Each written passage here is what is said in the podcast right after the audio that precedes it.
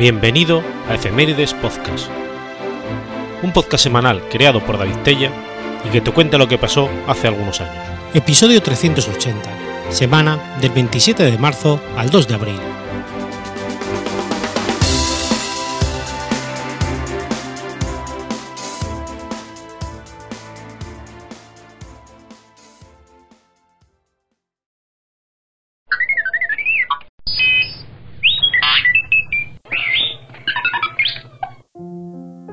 27 de marzo de 1977. Ocurre el accidente aéreo de los rodeos.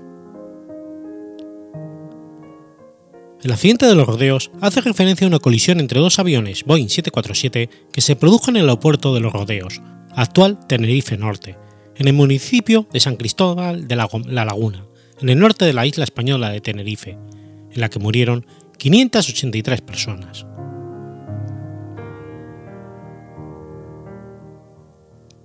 Mientras los aviones se dirigían a Gran Canaria, una bomba en la terminal de pasajeros del aeropuerto de Gran Canaria hizo explosión a la 1 y cuarto hora local, del mismo día del accidente.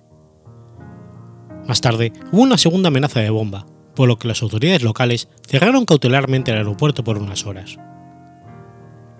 El explosivo había sido supuestamente colocado por militantes del Movimiento por la Autodeterminación e Independencia del Archipiélago Canario, si bien el responsable de dicha organización clandestina lo niega, acusando en cambio a la Guardia Civil de haber fraguado el atentado para desacreditarlos.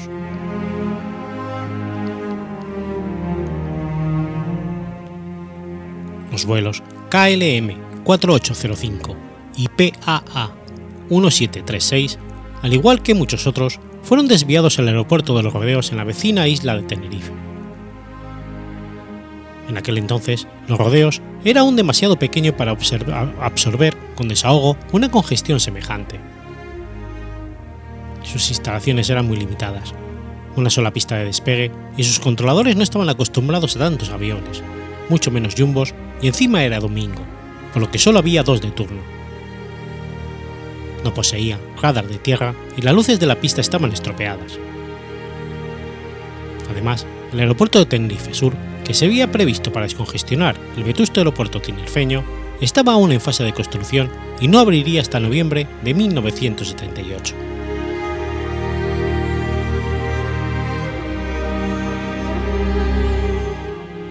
Cuando el aeropuerto de Gran Canaria fue reabierto, el personal del vuelo del Panam 1736 procedió a pedir permiso para el despegue y volar hacia allí, pero se vio forzado a despegar debido a que el KLM 4805 había pedido permiso para repostar y bloqueaba la pista de, aterrizaje. Justo al finalizar la carga, se recibió notificación de, que de la policía de que había vuelto a cerrar el aeropuerto de Gran Canaria. Los dos aviones 747 fueron obligados a esperar otras dos horas. El avión holandés había llenado sus tanques con 55.000 litros de combustible, una cantidad excesiva para la situación, pero que le permitiría no tener que repostar nuevamente en Gran Canaria, ya que su destino final era Ámsterdam.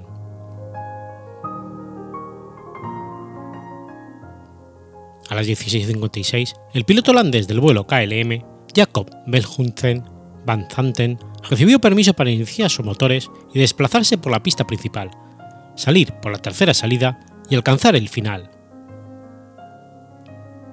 Más tarde, el controlador para dar más agilidad a la maniobra y tras repetir la orden al KLM, optó por corregir y ordenar que continuase por la pista principal sin desviarse y que al final de ella hiciera un giro de 180 grados y esperara la confirmación del despegue de la ruta. Tres minutos después, el PA 1736 recibió instrucciones para desplazarse por la pista de despegue, abandonarla al llegar a la tercera salida a su izquierda y confirmar su salida una vez completada la maniobra. Sin embargo, el PA 1736 se pasó de la tercera salida y continuó hacia la cuarta. Además, su velocidad era anormalmente reducida a causa de la niebla reinante.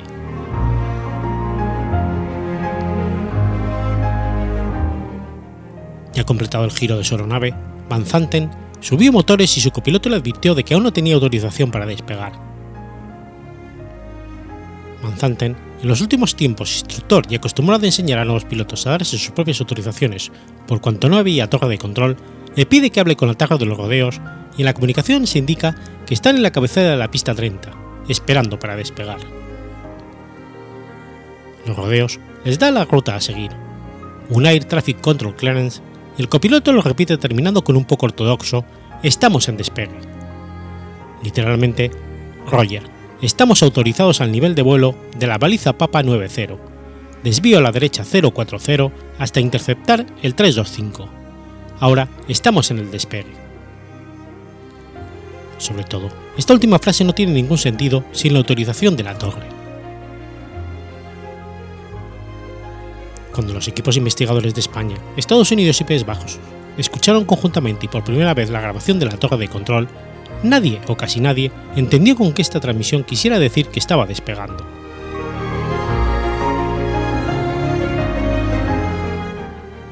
En ese momento, y mientras el copiloto completaba la colación, es decir, la repetición de las instrucciones recibidas por la torre de control con el controlador de la misma, Banzate, sin un permiso de despegue, inició el rodaje soltando frenos, según registró la caja negra. Cuando su copiloto terminó la colación y ya con el avión en marcha matizó, We are going. El controlador contestó el recibido de la repetición de su mensaje de autorización de ATC en la siguiente forma, OK. Y un minuto 89 segundos más tarde añadió, Espere para despegar, le llamaré.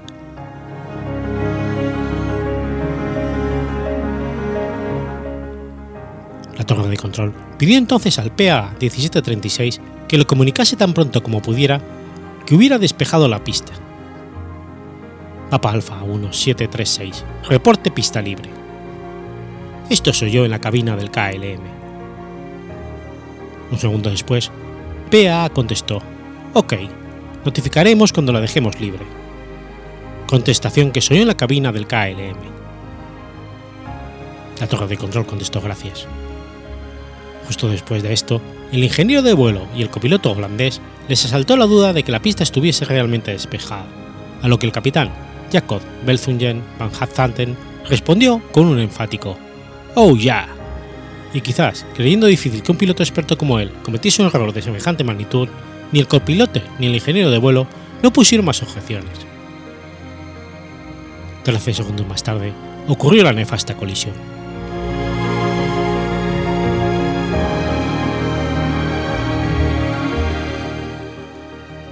De control atendió las llamadas de los IB 185 y BX 387 y esperó la comunicación del Panam 1736, informando de pista libre. Recibió información procedente de dos aviones situados en el aparcamiento de que había fuego en un lugar no determinado del campo.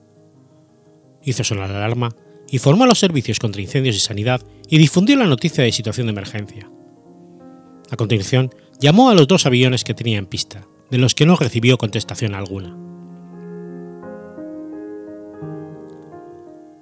El impacto se produjo unos 13 segundos después, exactamente a las 17.06.50, tras lo cual los controladores aéreos no pudieron volver a comunicarse con ninguno de los dos aviones.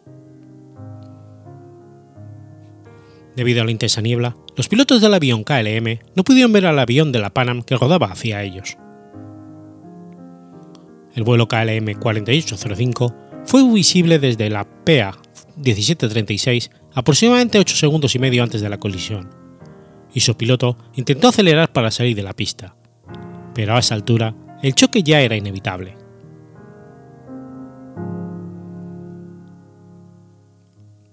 El KLM ya estaba completamente en el aire cuando ocurrió el impacto, a unos 320 km por hora. Pero obviamente no llegó a alcanzar suficiente altitud como para evitar el desastre. Los expertos estiman que 25 pies más hubieran sido suficientes. Su parte frontal golpeó la parte superior del otro Boeing, arrancando el techo de la cabina y la cubierta superior de pasajeros, tras lo cual los dos motores golpearon el avión de la Panam, matando en el acto a la mayoría del pasaje sentado en la parte trasera.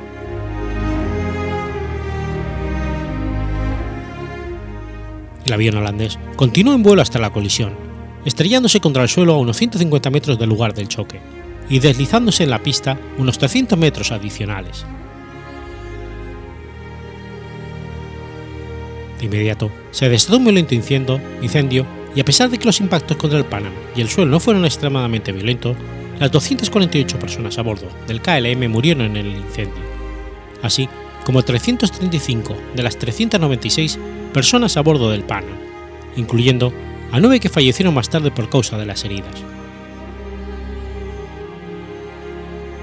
una pasajera del avión holandés del KLM que se salvó gracias a que cuando los pasajeros descendieron del avión para tomar aire antes de proseguir para Gran Canaria, ella se negó a volver a subir porque residía en Tenerife. Las condiciones atmosféricas hicieron imposible que el accidente fuera visto desde la torre de control, desde donde solamente se oyó una explosión seguida de otra, sin quedar clara su situación a causas.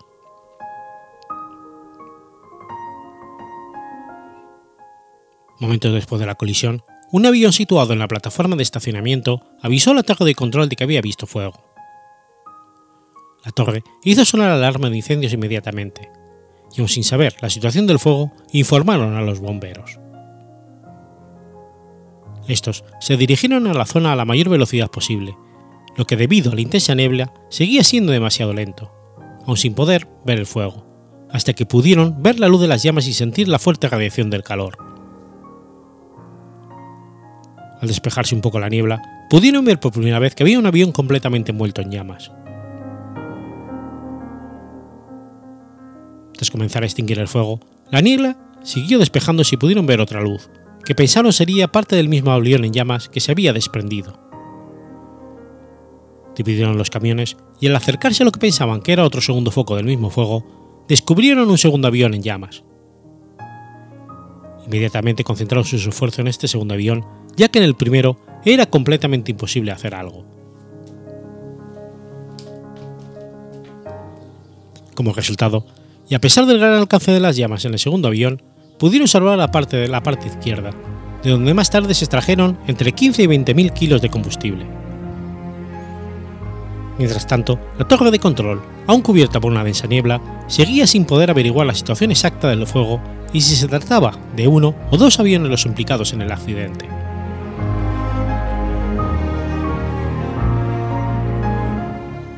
Según los supervivientes del vuelo de la Panam, entre ellos su capitán Victor Groups, el impacto no fue terriblemente violento, lo que hizo creer a algunos pasajeros que se había tratado de una explosión. Unos pocos situados en la parte frontal saltaron a la pista por aberturas en el costado izquierdo mientras se producían diversas explosiones. La evacuación, sin embargo, se produjo con rapidez y los heridos fueron trasladados. Muchos tuvieron que saltar directamente a ciegas y gran parte de los supervivientes tuvieron fracturas y torceduras por la altura del jumbo. Se tuvo que hacer uso de camiones de bomberos de las ciudades vecinas de La Laguna y Santa Cruz, de Santa Cruz, y el fuego no fue completamente extinguido hasta las 3 y media de la mañana del 28 de marzo.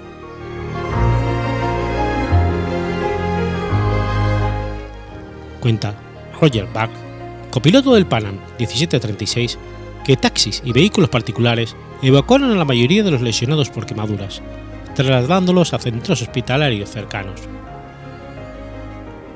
También emisoras de radio y televisión, así como estaciones de radioaficionados, alertaron al personal sanitario para que pudiese prestar ayuda al lugar del accidente. El Cabildo de Tenerife y el Ayuntamiento de la Laguna facilitaron en aquellos tristes momentos todos los medios disponibles para afrontar las situaciones personales de los familiares de los fallecidos, así como la atención a los supervivientes.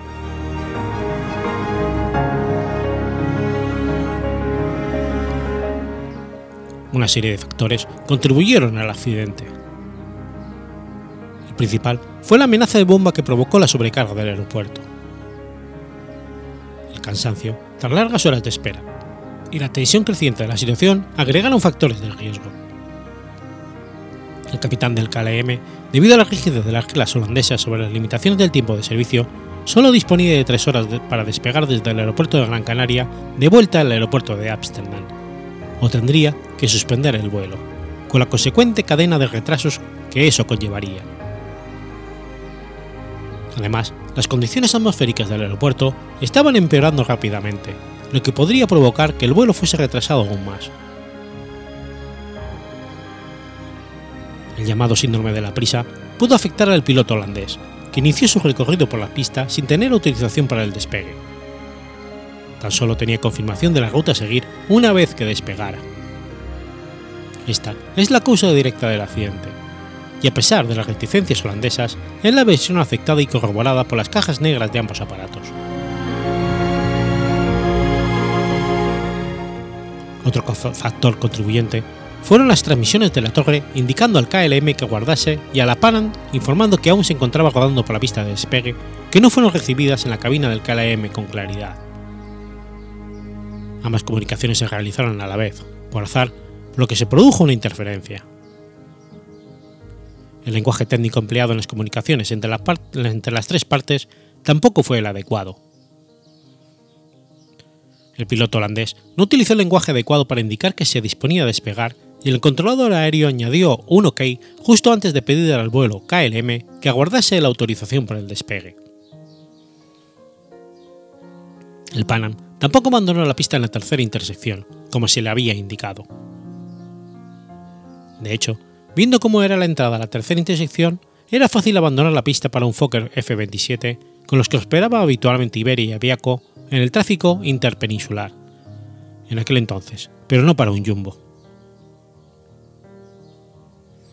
Los pilotos de la Panam pensaron que las grandes dimensiones hacían imposible la maniobra de entrada a la tercera intersección.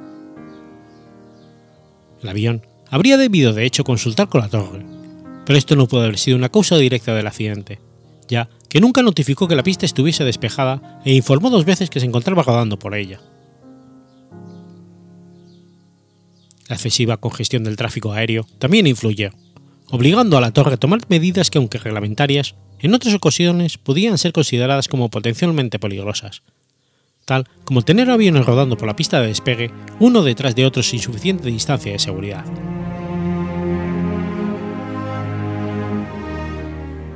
También hay que tener en cuenta que el vuelo de Tenerife a Gran Canaria es de solamente 25 minutos de duración, por lo que el repostar 55.500 litros de combustible hizo que el fuego producido más tarde fuese aún mayor, y hace suponer que el capitán del vuelo KLM 4805 se propondía ahorrarse más demoras en Gran Canaria por los problemas del tráfico aéreo. Al ser un vuelo charter, debería despegar desde el aeropuerto de Gran Canaria con destino a Ámsterdam y con esa cantidad de combustible tendría suficiente.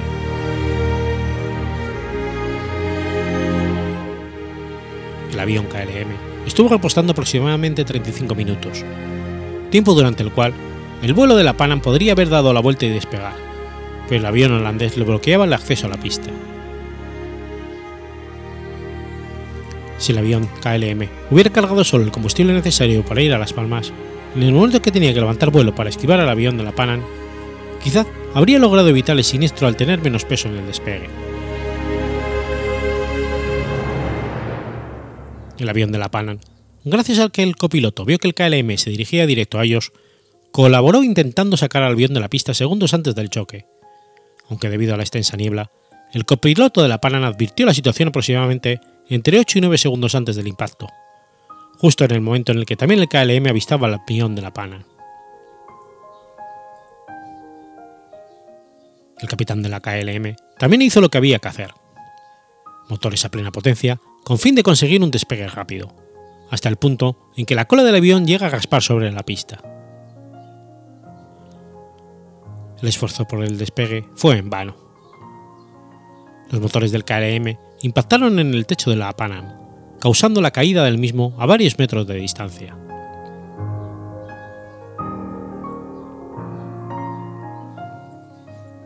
En la investigación llevada a cabo por los inspectores de los tres países principalmente implicados, hubo unanimidad en las siguientes conclusiones. El capitán de la KLM despegó sin tener la imprescindible autorización desde la torre de control. El capitán de la KLM no interrumpió la maniobra de despegue, aunque desde el avión de la Palan se informó que seguía en la pista. El capitán de la KLM contestó con un rotundo sí a su ingeniero cuando éste le preguntó si el avión de la Panam había dejado ya la pista. El capitán de la KLM parecía no tener clara la situación. Una vez terminada la maniobra de backtracking, giro de 180 grados para situarse en posición de despegue, metió gases sin tener la autorización del ATC. El copiloto le dijo espera, aún, no tenemos la autorización del ATC. Seguidamente, el comandante para el avión le dijo, sí, ya lo sé, pídela. El avión de la Panam siguió rodando hasta la pista C4 en lugar de tomar la, la salida C3, como se le había indicado desde la torre de control.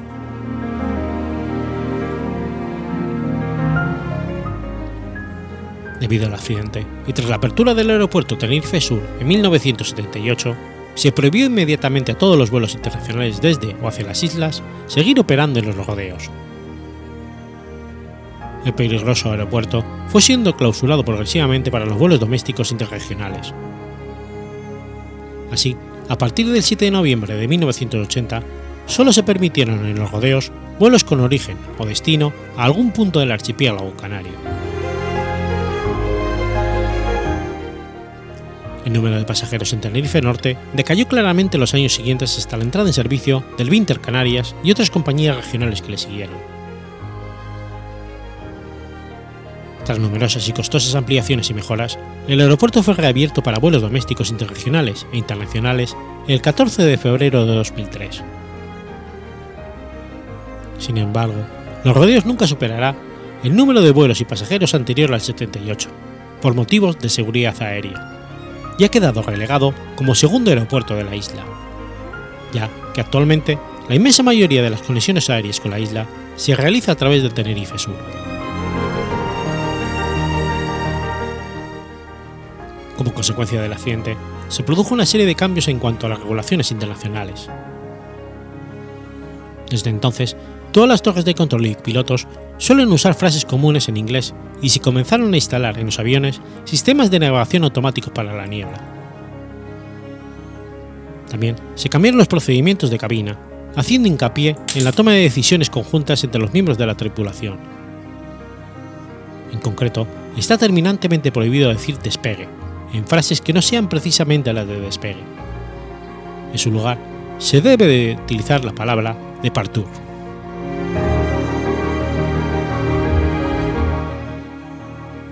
Radares de tierra, inexistentes en pistas que no fueran de grandes ciudades como Londres, Nueva York o París, también empezaron a ser incluidos en la mayoría de aeropuertos, aunque hasta la primera mitad de la década de los 80 no serían mayoritarios. Su ausencia, algunos años después en otros aeródromos, sería factor contribuyente a otros desastres aéreos.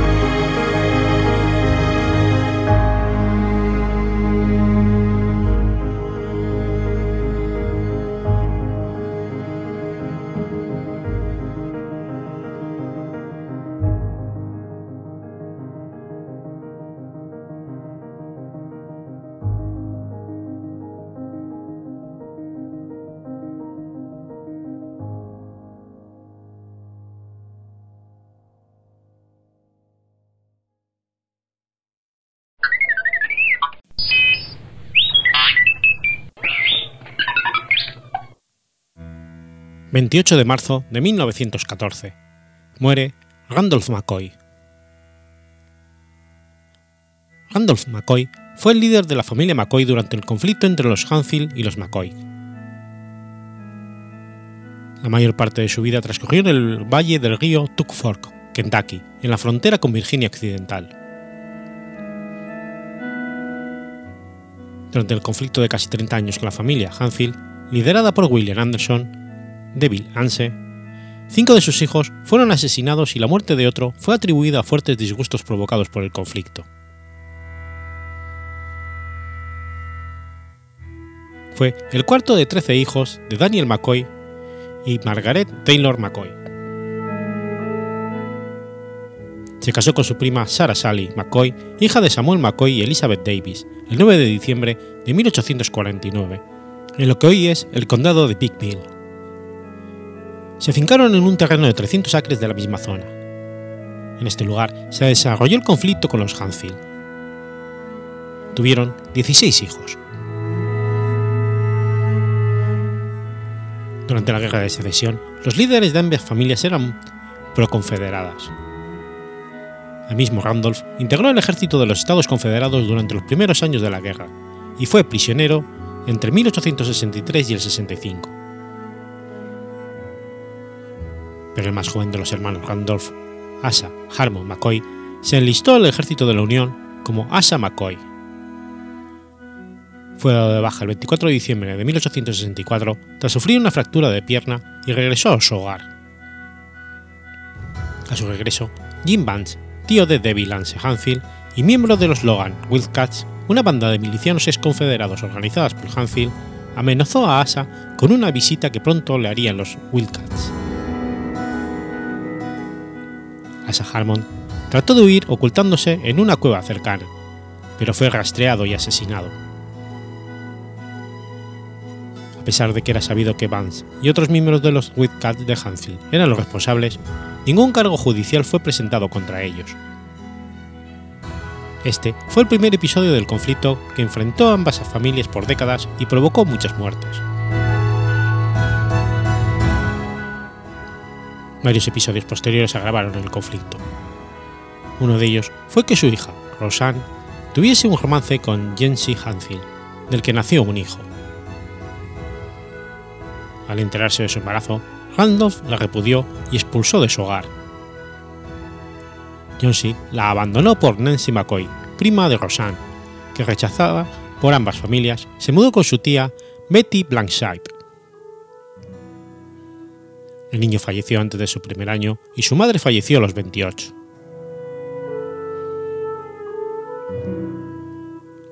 El peor momento del conflicto ocurrió cuando tres de los hijos de Randolph mataron a Ellison Hanfield, hermano de Devil Hans, durante una jornada electoral en 1882. Devil Lance vengó la muerte de su hermano ejecutando sin juicio previo a Tolbert, Farber y Randolph Jr., tres de los hijos de Randolph, cerca de Matewan. El 1 de enero de 1888, la casa de Randolph fue quemada hasta los cimientos y varios de los miembros de su familia fueron asesinados por los Hanfield. Su hijo Calvin murió durante el tiroteo y su hija, Alifer, fue tiroteada mientras intentaba huir de la casa incendiada. La esposa de Randolph fue herida de gravedad mientras intentaba consolar a Halfir, sufriendo varias fracturas de cráneo y costillas. El resto de la familia pudo ocultarse en el bosque, pero dos de sus tres hijos, de sus hijos menores fallecieron. Tras este episodio, conocido como la masacre nocturna de Año Nuevo, se mudó con el resto de su familia a Pickville, donde vivió el resto de su vida. Allí operó un ferro durante un tiempo. Randall McCoy falleció a los 88 años y está enterrado en el cementerio Dills, en Pickville, cerca de donde está sepultada su esposa, que falleció en 1890. El 14 de junio de 2003, dos primos descendientes de los McCoy se reunieron con Reo Hatfield de Waynesboro para firmar un alto el fuego oficial entre ambas familias. El propósito del acto simbólico era mostrar a los estadounidenses que en tiempos de crisis se pueden dejar de lado las diferencias.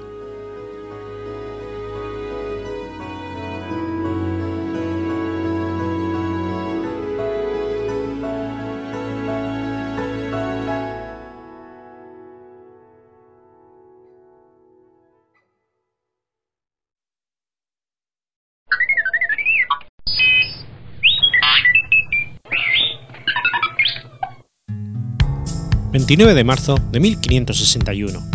...nace Santorio Santorio. Santorio fue un médico italiano, siendo el primero en servirse de instrumentos de precisión en la práctica de la medicina, introduciendo en la investigación médica un procedimiento experimental cuantitativo en sus estudios sobre el metabolismo basal. También es conocido como el inventor de varios dispositivos médicos. Su obra, De estática medicina, escrita en 1614, se publicó varias veces y influenció a varias generaciones de médicos.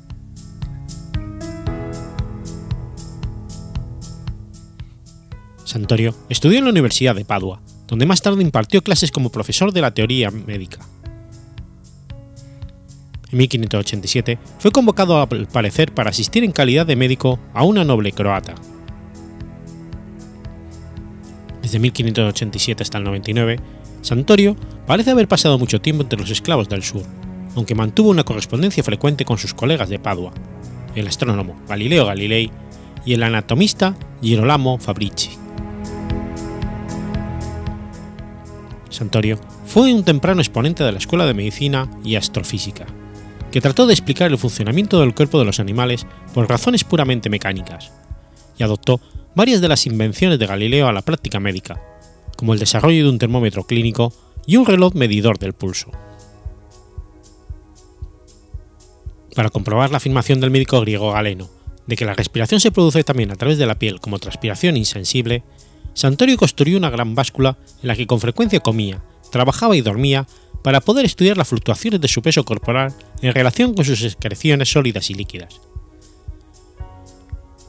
Después de 30 años de continua experimentación, se encontró con que la suma total de excretas era menor que la cantidad de sustancias ingeridas. Su medicina estática fue el primer estudio sistemático del metabolismo basal.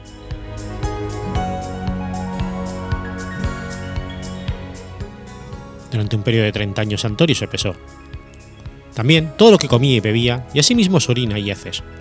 Comparaba el peso de lo que había comido y el de sus productos de desecho, siendo estos últimos de un peso considerablemente menor. De este modo, ideó su teoría de la transpiración insensible en un intento de explicar esta diferencia. Señaló que el cuerpo perdía 1 kg 250 gramos de agua al día, sus descubrimientos tuvieron poco valor científico, pero reconocido por su metodología empírica. La silla de pesarse, la cual construyó y empleó durante este experimento, también es famosa.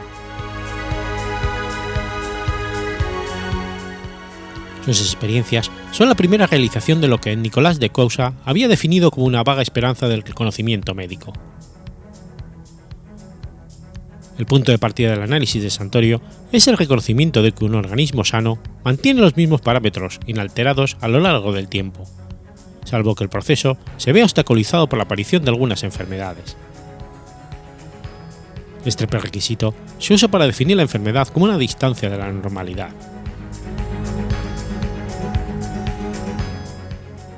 A Santorio se le atribuye el diseño del termómetro clínico, que introdujo en su Sartoril Sartori, Commentari Imprimant Primi Libri Canonis Habitance, un comentario sobre el canon de medicina de Avicena. Inventó un instrumento que denominó pulsilogium para medir el pulso y que fue el primer sistema mecánico en la historia de la medicina. Un siglo más tarde, el físico de la Cross utilizó el pulsigium para experimentar con la función cardíaca Santorio además inventó una temprana cama de agua.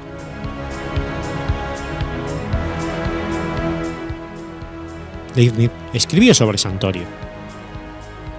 Los anatomistas han descubierto en efecto muchas cosas elegantes, pero la mayoría parecen curiosas, más curiosas que útiles, y el origen de las enfermedades debe buscarse no tanto en las manos como en la adopción de una lógica precisa, que salvo Santorio entre los primeros y Descartes entre los más recientes, lo encuentro en muy pocos autores.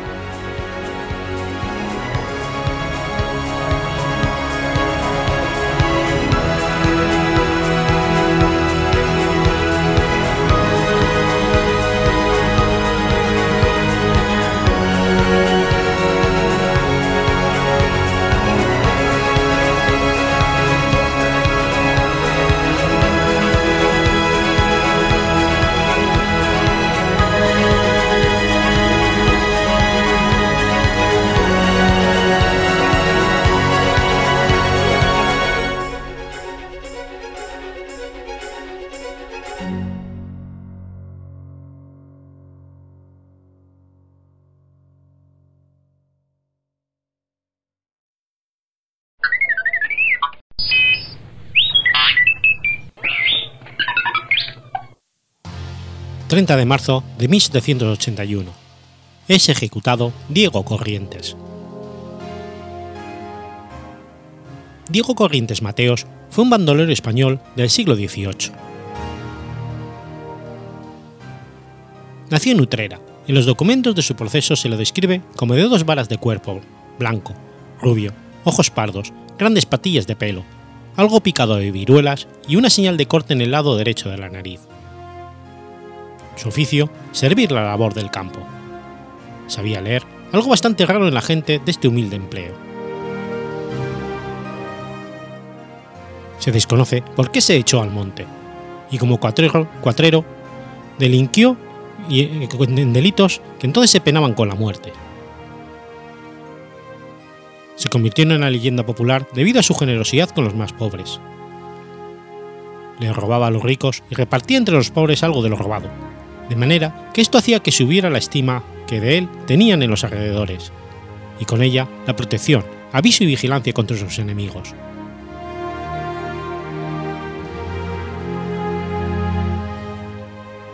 El rey Carlos III, por medio del juez Francisco de Bruna y Ahumada, ordenó en 1780 su captura, ofreciendo 100 piezas de oro a quien lo entregara vivo o muerto. Ese mismo año huye a Portugal por el acoso constante de las autoridades. Fue prendido en Covila por el gobernador de Sevilla y una compañía portuguesa al mando del capitán Arias. Poco tiempo después fue trasladado a Sevilla, donde fue juzgado y condenado a morir en la horca. Posteriormente, su cadáver fue descuartizado, como era costumbre, y enviadas partes de su cuerpo a cada una de las provincias en las que había actuado. Su cabeza quedó en Sevilla para días más tarde recibir sepultura en la iglesia de San Roque, donde apareció a finales del siglo XX, durante unas operaciones de restauración del templo con un garfio clavado en el cráneo, como se solía hacer con las cabezas de los ajusticiados.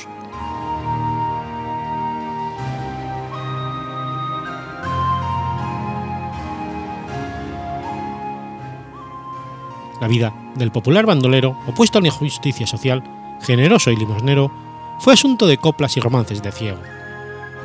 Así, por ejemplo, fue famosa la canción de Diego Corrientes que decía: Ya viene Diego Corrientes, el ladrón de Andalucía, el que los ricos robaba y a los pobres socorría.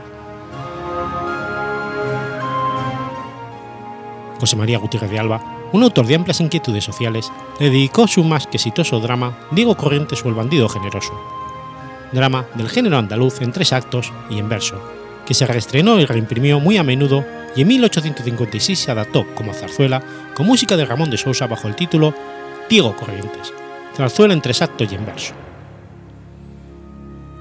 La obra es singular por estar escrita en cerradísimo dialecto andaluz. Otra versión en zarzuela fue Flor de la Serranía, por obra también de Gutiérrez de Alba, con una segunda parte en Diego Corrientes o el bandido generoso y una tercera aún con la gratitud de un bandido, obra de Enrique Zumel.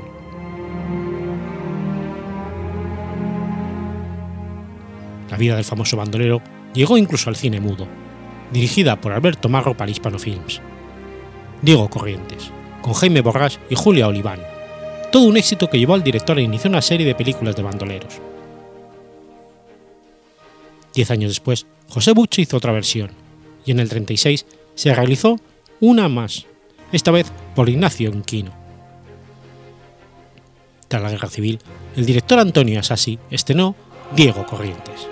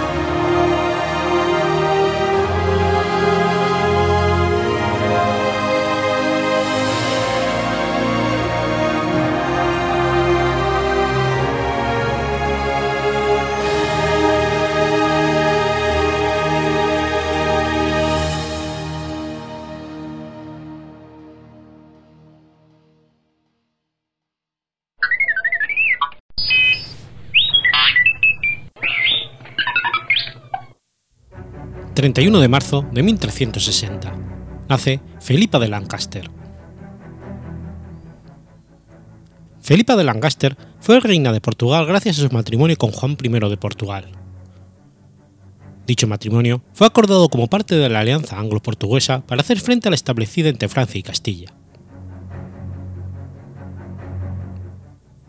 Felipa de Lancaster era descendiente de dos nobles familias inglesas, de la casa de Plantagenet y de la de Lancaster.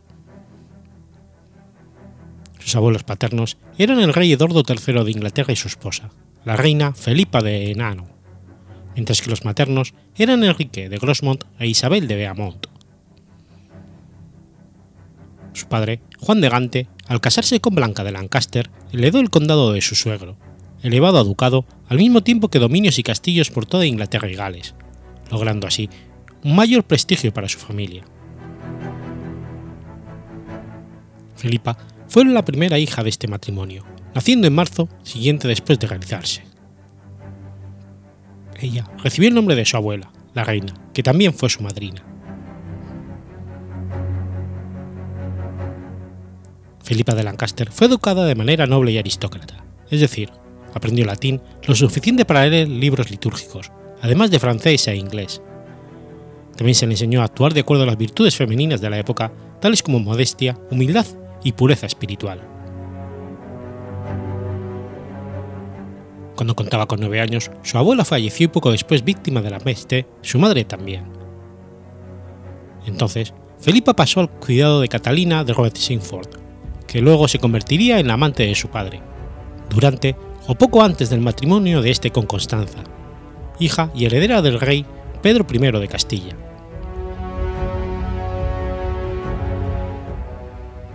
Juan de Gante fue considerado un mecenas. Sus registros financieros muestran que fue generoso tanto con sus hijos como con los miembros de su corte.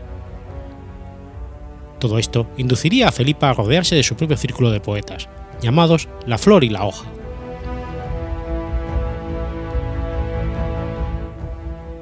El padre de Felipa vio en Portugal, regido por Juan I de la Casa de Avís desde 1385, un aliado para sus aspiraciones castellanas.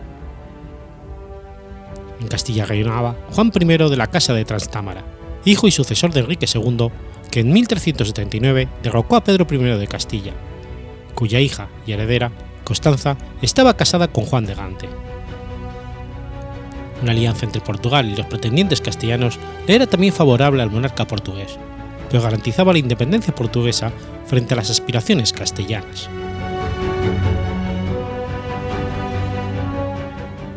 Aunque la alianza anglo-portuguesa contra un enemigo común existía desde tiempos de Fernando I, esta ganó una mayor estabilidad a partir del Tratado de Windsor, firmado en 1386 y cuya vigencia se proyecta hasta la actualidad. Entre otros puntos, se concertaba el matrimonio entre Juan I de Avís y Felipa de Lancaster, el cual se llevó a cabo en febrero de 1387. Escoltada por nobles ingleses y portugueses, Felipa fue llevada a Oporto, donde según la crónica del rey Joao I, fue recibida con grandes festejos. A los pocos días llegó a la ciudad el rey Juan y ambos pudieron conversar e intercambiar presentes. Los festejos siguieron hasta 15 días después de celebrada la boda. Felipa era una mujer culta, la usanza inglesa estableció la práctica de registrar los documentos que habían sido enviados por ella o por el rey. Además, trató de mantener las relaciones entre Inglaterra y Portugal, que influiría en los posteriores matrimonios entre miembros de la nobleza de ambos países.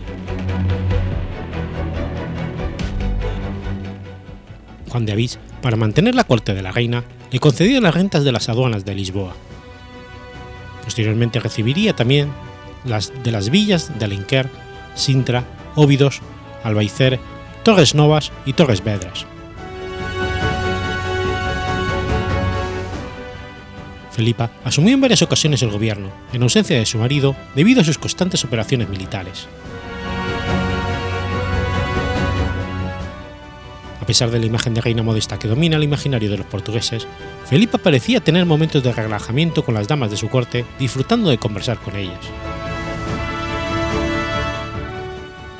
Prestó especial atención en la educación de sus hijos y tal y como lo hizo el padre con ella, les inculcó el amor por la cultura.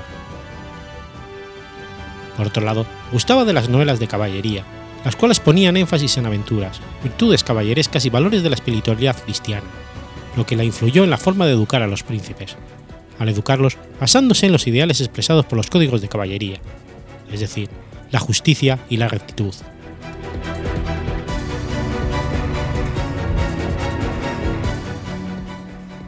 Principios de 1415, los reyes se trasladaron a Socavém, dado que la peste había llegado a Lisboa y Oporto. Entonces, la reina estaba dedicada espiritualmente al éxito de la toma de Ceuta, empresa en la que participaron su esposo y sus hijos Enrique, Pedro y Eduardo, por lo que frecuentemente realizaba largos ayunos, oraciones y vigilias, que la debilitaron paulatinamente. Pero cuando la peste llegó a Sacabem, debido a las constantes entradas y salidas de mensajeros, Juan I se encontraba en Odivelas, aunque la reina prefirió no ir hasta después. Para julio del mismo año, la reina ya se encontraba enferma.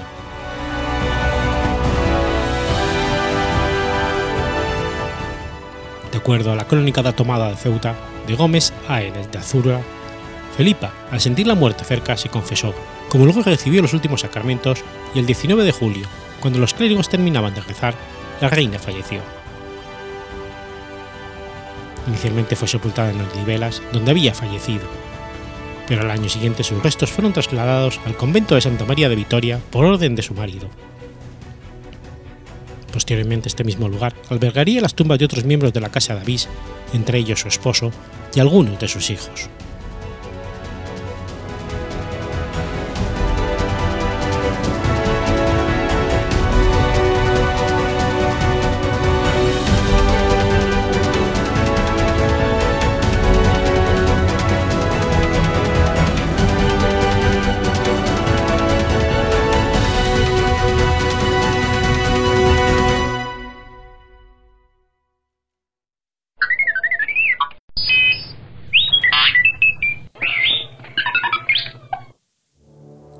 1 de abril de 1939.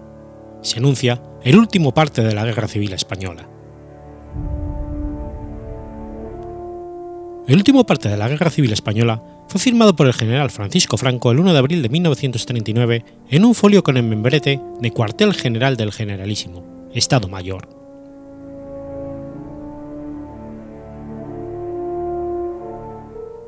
Es un breve texto muy famoso en España, de forma literal, las palabras manuscritas por Franco son las siguientes. Parte oficial de guerra del cuartel general del generalísimo correspondiente al día de hoy, primero de abril de 1939, tercer año triunfal. En el día de hoy, cautivo y desarmado el ejército rojo, han alcanzado las tropas nacionales sus últimos objetivos militares. La guerra ha terminado. Burgos, primero de abril de 1939, año de la victoria. El generalísimo Franco. La guerra ha terminado es la frase con la que concluye el último parte de guerra emitido el 1 de abril de 1939 por Franco. Dicho comunicado puso fin oficialmente a la Guerra Civil Española, por lo que fue muy difundido nacional e internacionalmente. Fue el único parte firmado por el general Franco, quien revisó minuciosamente su redacción e hizo varias correcciones. El texto definitivo fue llevado a toda prisa desde el burgalés Palacio de la Isla, sede del gobierno franquista durante la guerra, hasta el entonces estudio de Radio Nacional de España en el cercano Paseo del Espolón fue leído a las diez y media de la noche por el actor y locutor Fernando Fernández de Córdoba, con entonación y énfasis propios de la radiofonía de aquellos años. El parte de guerra, emitido radiofónicamente durante la Guerra Civil, fue sustituido por un informativo más convencional, aunque mantuvo durante los años de dictadura el mismo nombre. Durante el franquismo todas las radios privadas tenían la obligación de conectar con la radio pública española a la hora del informativo o como se le designó, parte. De ahí que las personas que vivieron el franquismo todavía hoy sigan llamando el parte a cualquier tipo de informativo, tanto radiofónico como televisado. El cuartel general del Generalísimo estaba entonces en el Palacio de la Isla, en Burgos, que era la capital provisional del bando franquista durante la Guerra Civil. Tercer año triunfal era una manera protocolaria de llamar al año 39.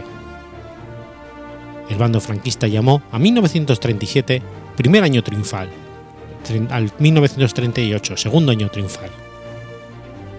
Así, 1939 fue también llamado por este bando como el año de la victoria.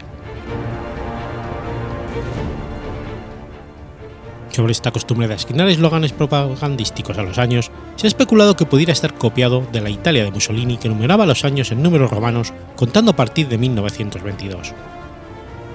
Sin embargo, Mercedes Martínez, hija del teniente coronel José Martínez Maza, ayudante de campo de Franco durante la guerra, ha explicado el porqué de la utilización del término año triunfal desde el inicio de la contienda.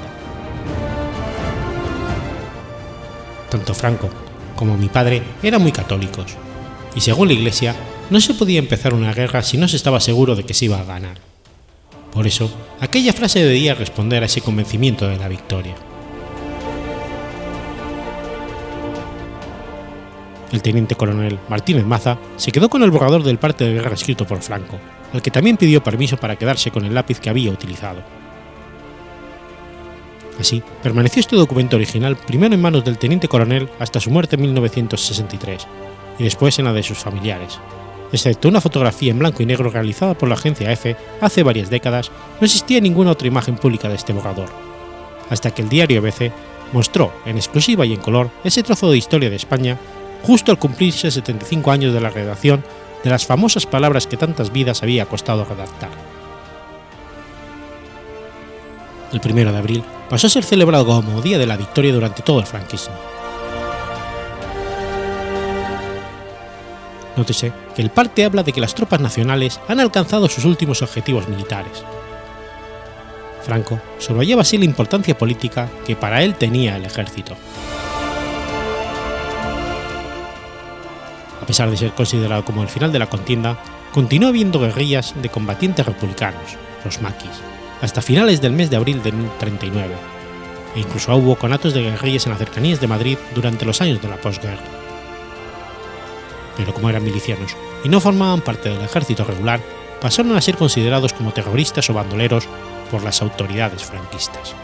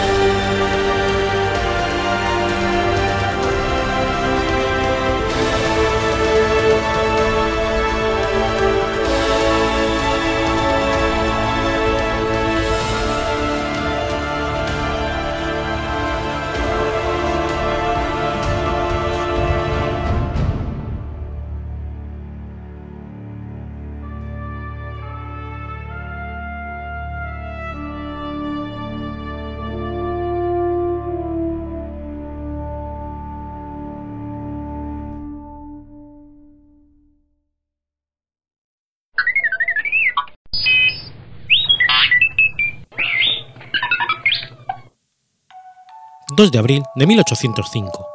Nace Hans Christian Andersen. Hans Christian Andersen fue un escritor y poeta danés famoso por sus cuentos para niños, entre ellos El patito feo, La sirenita, El traje nuevo del emperador y La reina de las nieves.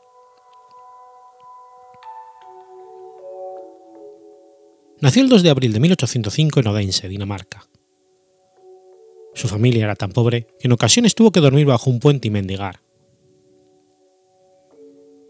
Fue hijo de un zapatero de 22 años, instruido pero enfermizo y una lavandera de confesión protestante. Andersen dedicó a su madre el cuento La pequeña cerillera, por su extrema pobreza, así como no sirve para nada en relación a su alcoholismo.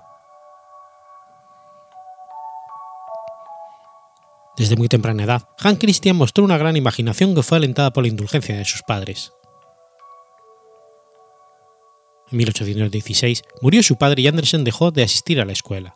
Se dedicó a leer todas las obras que podía conseguir, entre ellas las de Ludwig Olberg y William Shakespeare.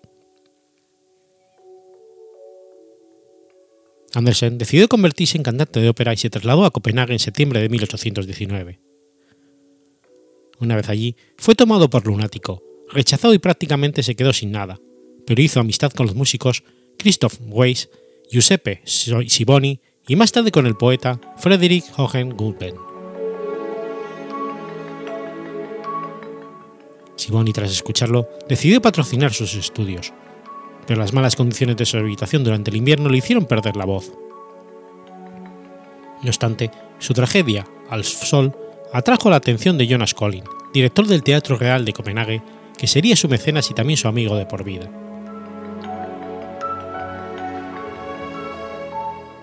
El rey Federico VI se interesó por el extraño muchacho y lo envió durante algunos años a la escuela de Slangense.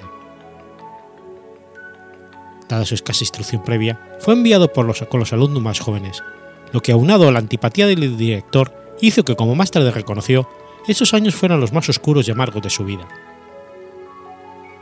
No obstante, el agradecido Andersen perseveró en sus estudios y conservó notas que dejaron satisfecho al consejero y permaneció en Slangersen en la escuela del Sinor hasta 1827.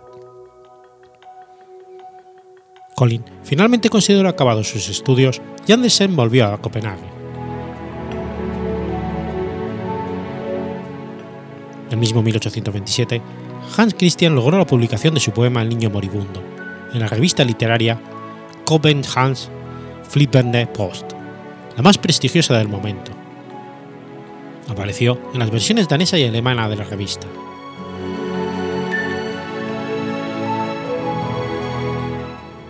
Andersen fue un viajero empedernido. Durante sus viajes escribía sus impresiones en los periódicos. De sus ideas y venidas también sacó temas para sus escritos. Exitosa fue también su primera obra de teatro, El amor en la Torre de San Nicolás, publicada en 1839. En 1831 había publicado el poemario Fantasías y Esbozos y realizado un viaje a Berlín, cuya crónica apareció con el título Siluetas. En 1833 recibió del rey una pequeña beca de viaje e hizo el primero de sus largos viajes por Europa. En 1834 llegó a Roma. Fue Italia la que inspiró su primera novela, El improvisador, publicado en 1835 con bastante éxito. Ese mismo año aparecieron también las dos primeras ediciones de Historia de aventuras para niños, seguidas de varias novelas de historias cortas.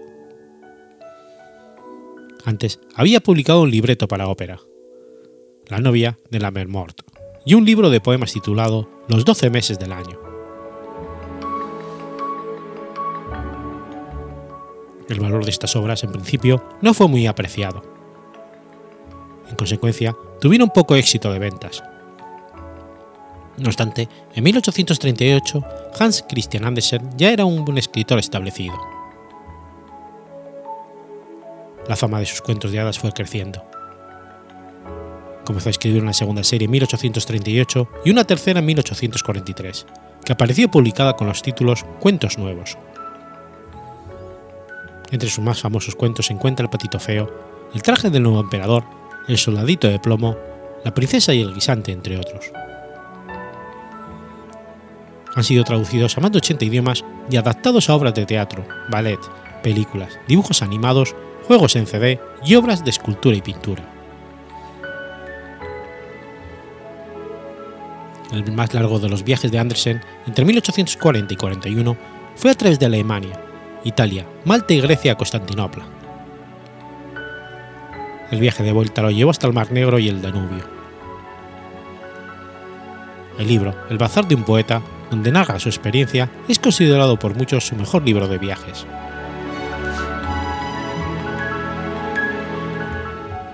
Andersen se convirtió en un personaje conocido en gran parte de Europa, a pesar de que en Dinamarca no se le reconocía del todo como escritor. Sus obras, para ese tiempo, ya se habían traducido al francés, al inglés y al alemán. En junio de 1847 visitó Inglaterra por primera vez, viaje que resultó todo un éxito. Charles Dickens lo acompañó en su partida. Tras esto, Anderson continuó con sus publicaciones, aspirando a convertirse en novelista y dramaturgo, lo que no consiguió. De hecho, Andersen no tenía demasiado interés en sus cuentos de hadas, a pesar de que es justamente por ellos por lo que es valorado hoy en día. Sus cuentos para niños continuaron apareciendo hasta 1872, cuando las últimas historias fueron publicadas en Navidad. Durante primavera de ese año, Andersen sufre una caída desde su propia cama, lo que produce heridas graves. Nunca volvió a recuperarse del todo y el 4 de agosto de 1875 murió en la casa llamada Rollinghead, cerca de Copenhague, donde está enterrado.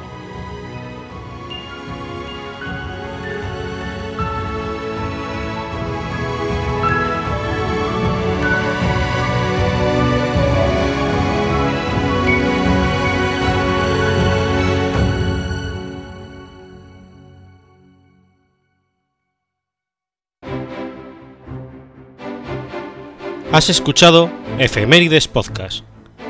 Si quieres ponerte en contacto conmigo, puedes hacerlo por Twitter a la cuenta arroba efemeridespod o mi cuenta personal, arroba telladavid, o por correo electrónico a la dirección efemeridespod.gmail.com. También puedes visitar la página web efemeridespodcast.es. Y recuerda que puedes suscribirte por iTunes y por iBox, y tienes un episodio nuevo cada lunes.